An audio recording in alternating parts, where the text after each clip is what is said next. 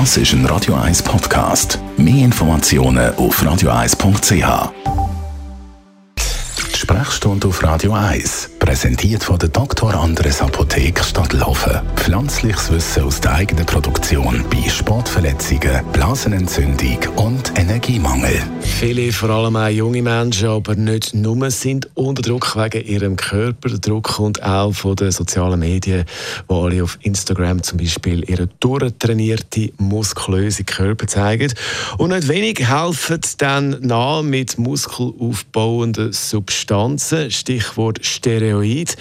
Merlin Guggenheim, Radio 1 Arzt, bevor wir über Konsequenzen reden von diesen Hilfsmitteln.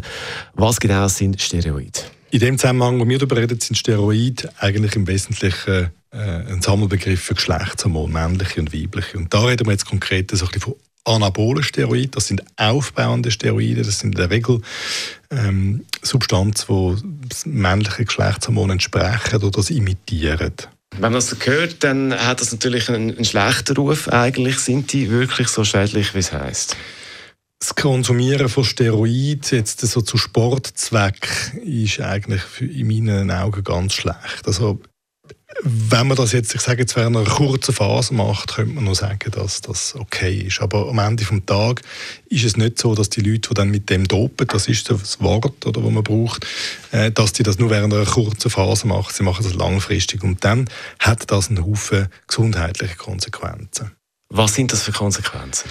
Einerseits ist es so, dass der Körper einen Regelkreis hat, wo er die Produktion vom Hormon steuert. Jetzt, wenn man das unterbricht, indem man von externen Hormonen zuführt, dann hört der Körper mal auf, die zu produzieren, produziert andere Geschlechtshormone dann mehr. Also beim Mann zum Beispiel überwiegen dann weibliche Geschlechtshormone, die haben wir auch.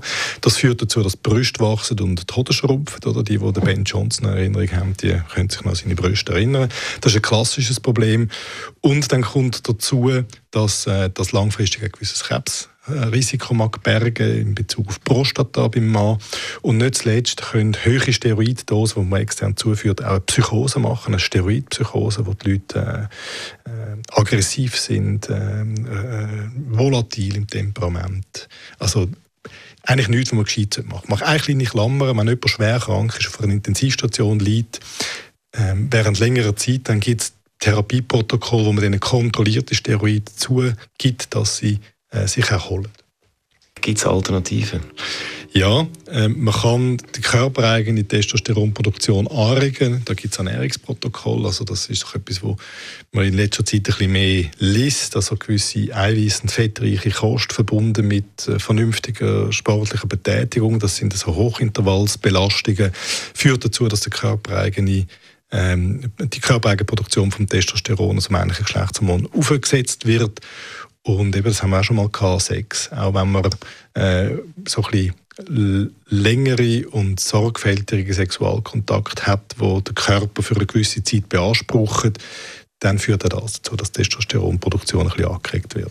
Über Steroide haben wir geredet im Zusammenhang mit dem Muskelaufbau. Der Radio 1 Arzt Merlin Guggenheim gibt es zum Nachlass als Podcast jederzeit bei uns auf Radio Das ist ein Radio 1 Podcast. Mehr Informationen auf radio1.ch.